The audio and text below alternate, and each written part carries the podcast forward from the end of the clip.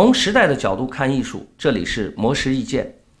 在艺术创作和设计中，形成自己的风格，在突破自己的风格，是大多数艺术家们的追求。拥有强烈作品风格的导演贾樟柯在新作《时间去哪儿了》线上交流会上，针对风格的形成和突破，分享了自己的看法。贾樟柯说：“我并不觉得一个作者要有很强烈、很主动的一种突破的意识。”实际上，一种放松的写作状态、放松的拍摄状态很重要。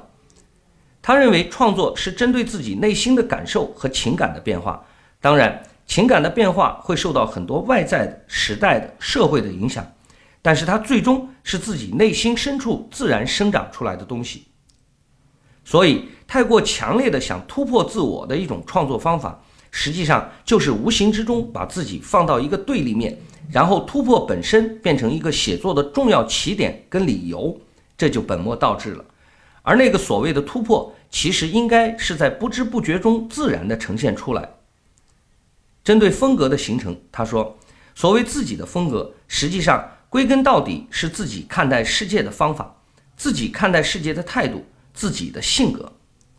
贾樟柯说：“电影语言和平常说话的语言是一样的。”应该要有作者本身的语感，有一种电影语言是很工业化的、很知识化的，这样的语言本身就缺少作者性在里面，观众也很难找到共鸣。